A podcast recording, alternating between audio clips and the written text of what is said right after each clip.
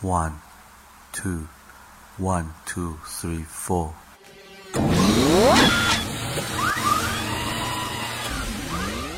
过去一周时间，你都学个不停，成长烦恼不断影响你的心情。上学就要高高兴兴，别烦心，就让白话天下陪你快乐前行。社会热点、世间百态，咱这说不停。换个视角，逆向思考，发现真性情。举手之劳，日行一善，与道德同行。人人都是自己代言，真正的明星。富强、民主、文明、和谐，国家的期望。自由、平等、公正、法治，人人都向往。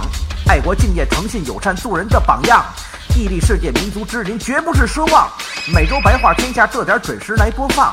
小白会把做人道理与你来分享，勾画一幅属于自己心中的梦想。学有收获，必将让你此生都难忘。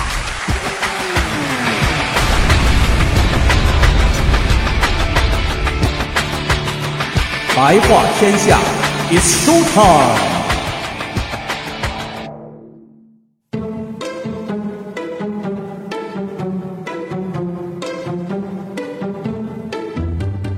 白天不懂夜的黑，话语真知似惊雷。天地乾坤问因果，下自成蹊终有为。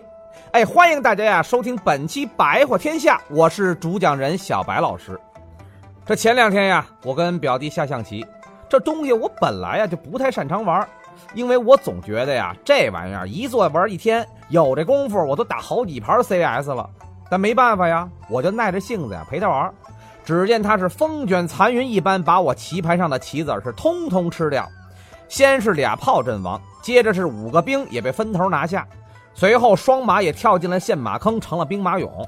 这俩象更是结局悲惨，直接让对方炮给轰的连渣儿都没剩下。就看我的光杆司令这军在方寸之间是辗转腾挪，凌波微步到了登峰造极的地步啊！急得我是抓耳挠腮。突然，我表弟就问我：“哎，哥，你留着那车下崽用啊？为啥不用这车呢？”我说：“哪哪个是车呀？啊，就就这个啊，这不是车吗？”就在他鄙视的目光当中，顿时我觉得我三观尽毁呀，有没有？这就让我突然意识到，这中国的文字是分简体字和繁体字两种体系的。仔细想想，这两种文字体系在我们的日常生活当中还真是随处可见。那同学们，你们对简体字和繁体字都持什么观点呢？那我们先来听一听一个随机的采访吧。民国前是好像是用那个繁体字，然后繁体字因为太麻烦，所以叫繁体字。现在简体字就简化了。呃，我觉得繁体字比较好，因为呃繁体字比简体字多了很多意义。呃，简体字真的很方便，就就是简便了很多。那繁体字真的很烦。我比较喜欢繁体字，因为繁体字它比较漂亮，而且繁体字它写的也看起来也更加美观，比繁比简体字要更更加的工整，然后看起来都非常好。呃，我觉得还是繁体字比较好，因为现在的简体字好多意思都没有了，它写着吧像爱，它就没有心，怎么爱啊？所以我觉得还是繁体字比较好，比较好。讨厌繁体字，笔画太多不好写。感谢我们可爱的同学真实的表达。其实吧，不光你们这么认为，这不，文字的繁简之争也成了今年两会一个热议的话题。两会代表冯小刚就呼吁啊，恢复部分有文化含义的繁体字，比方说“亲人”的“亲”，这繁体字的“亲”，左边是个“亲”，右边是个看见的“见”。哎，再比方说“爱情”的“爱”，中间是加了一颗心，那这两个字的含义就是亲要相见，爱要有心。结果这简化之后就变成了亲不见，爱无心。哎，这话不是冯小刚发明的。网络上还有很多这样的案例，那到底要不要恢复繁体字呢？还别说，这还真是一个挺深奥的问题，可以说可大可小。那往大了说，这就牵扯到一个民族文化传承的问题：到底是繁体字作为代表华夏文明的符号来传承文化，还是依靠简体字来传承文化呢？这就绝对不是一两句话，哎，你我这样的普通人能说得清楚了。这就需要真正的语言学大家来给咱们答疑解惑。只不过他们现在啊也还没搞明白呢。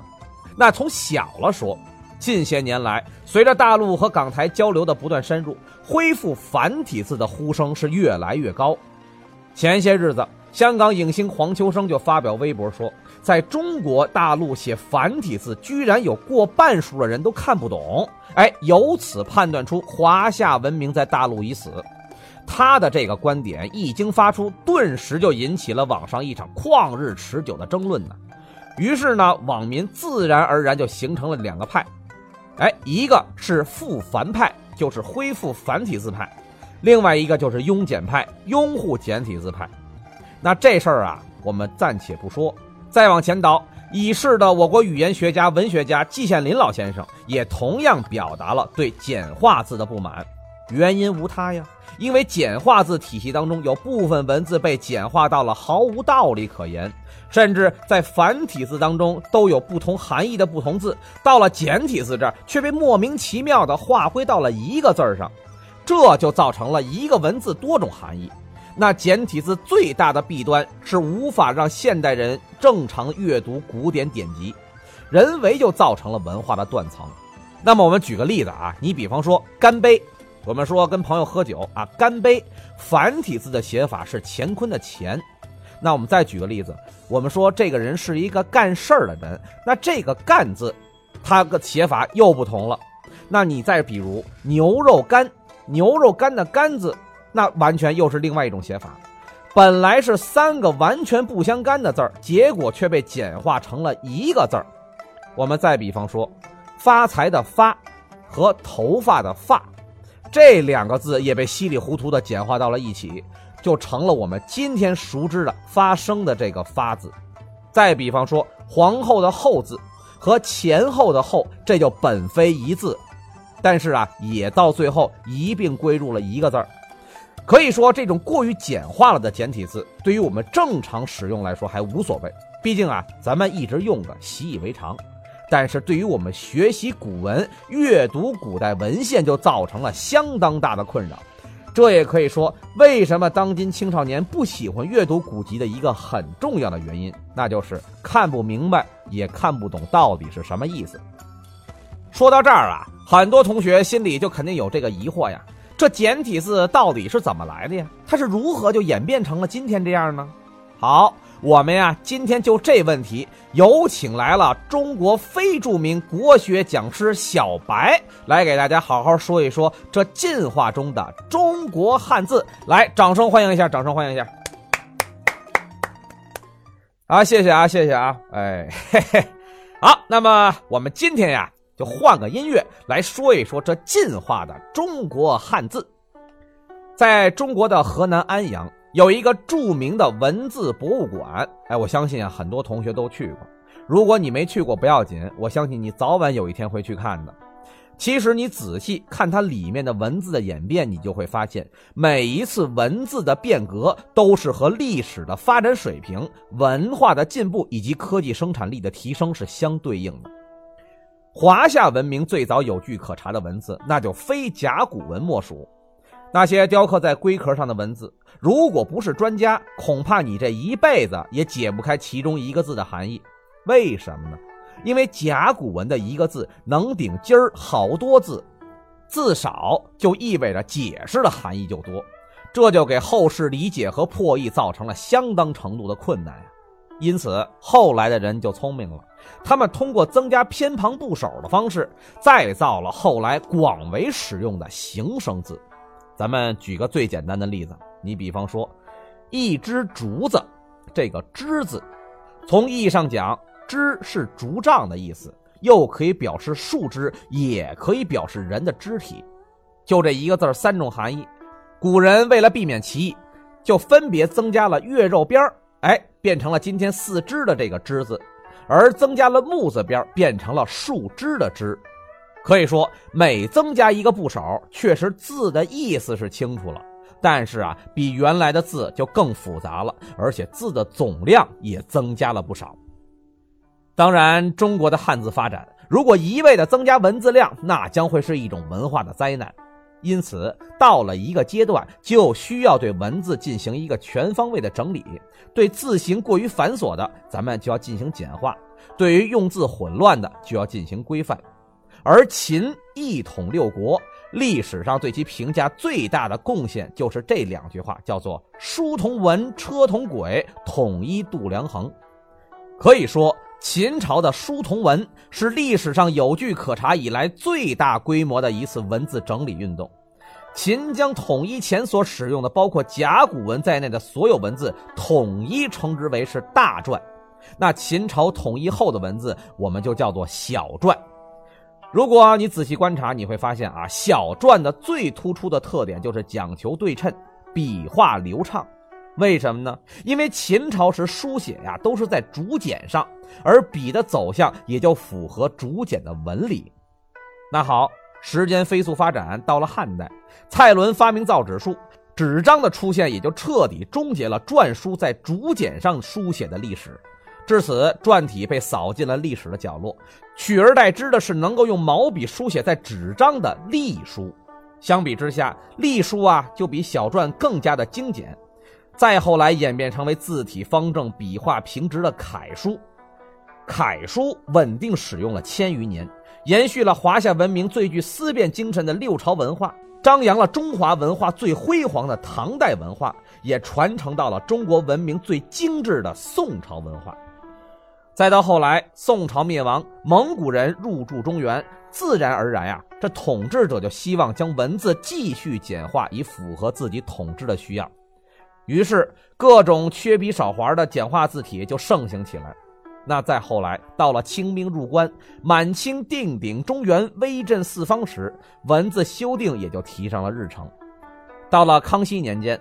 清政府依据明朝文人对汉字的梳理体系，就编纂出了闻名后世的《康熙字典》，对汉字进行了一次较大规模的系统梳理。但是到了清末民国初，中国沦为半殖民地半封建社会，国人呀意识到了自己的落后，认为面对列强包围，唯有奋发图强才是唯一出路。但是在众多自救方法当中，文化自救的新文化运动却没有将中国落后归结于是制度原因，而是问罪于传统文化上。这其中的代表人物就叫做钱玄同。他宣称，要想中国不灭亡，就必须要废儒学，灭道教。那怎么灭儒学和道教呢？那就要先灭掉记载这些内容的文字开始。于是，简化汉字运动正式拉开帷幕。但是，因为那段时间战乱等因素始终制约着汉字简化运动。那到了新中国建国，简化汉字作为一项政治任务来抓。最终啊，这项涉及中华文明传播工具的化繁为简的工作，在一九五六年二月一日正式宣布完成。而现如今，一个简体字对应好几个繁体字的简繁一对多问题，也正是那个时代遗留下来的问题。咱们站在历史发展的角度看呀，简体字的出现和发展有其历史的根据和时代的要求。为什么呢？因为从刚才的文字演变当中，我们已经可以看得出来，几千年来文字一直是处于一个简化的过程，这是一个潮流，是一个历史的趋势。因为文字的首要功能是沟通和交流，然后才能谈到它的文化含义和审美功能。从沟通和交流的便捷性和高效性上看，简体字不言而喻。另外，从普及知识的角度来看，上个世纪五十年代，咱们国家进行了第一次简化字运动之后，在一次扫盲实验当中，简化字扫盲效率比繁体字扫盲效率要高出了百分之二十。可以说，简体字对国民的文化素质的提升起到了相当大的积极推动作用。但如果硬要认为只有繁体字才能承载中华文化，那就是另一个新的问题将摆在我们的面前。什么呢？什么样的繁体字应该被恢复？繁体字也是分门别类的呀。你说是秦朝的小篆？还是汉代的隶书，亦或是唐宋流行的楷书？显然，这个问题一旦抛出来，就复杂化了。退一万步讲，如果真的恢复了繁体字，同学们，你们在书写作文的时候，动不动就在简体字当中加上一两个繁体字，这景象就好比是社会当中许多人动不动就喜欢中国话夹杂两句英文一样，让人呀听着别扭。同样的，简体书写中夹杂繁体书写。一方面是徒增了书写和交流的困难，另一方面，对于我们现有的统一化阅卷也将是一种相当大的干扰啊。因此，小白认为，历史的趋势我们无需刻意做些什么，而是应该顺势而为，因势利导。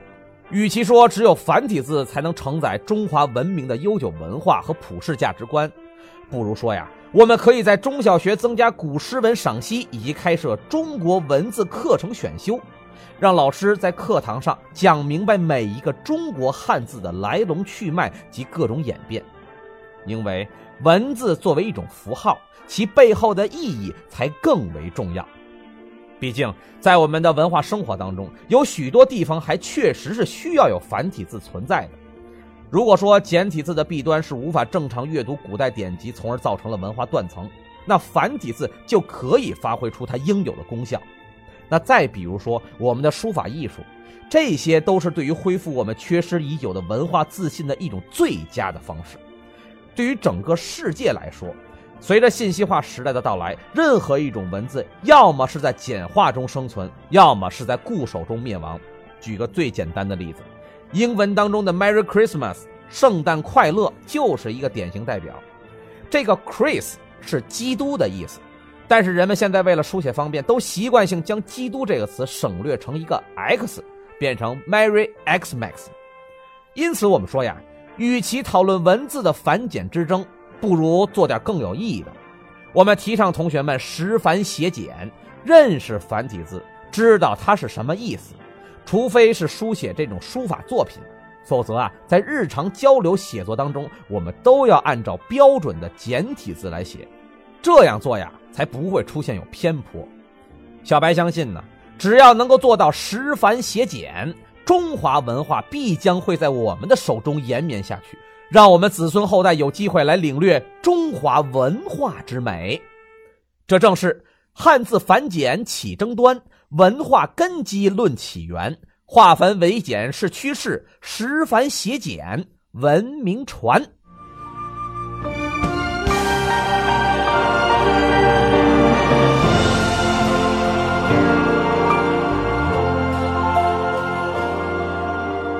一语口中国，一瓦定成家。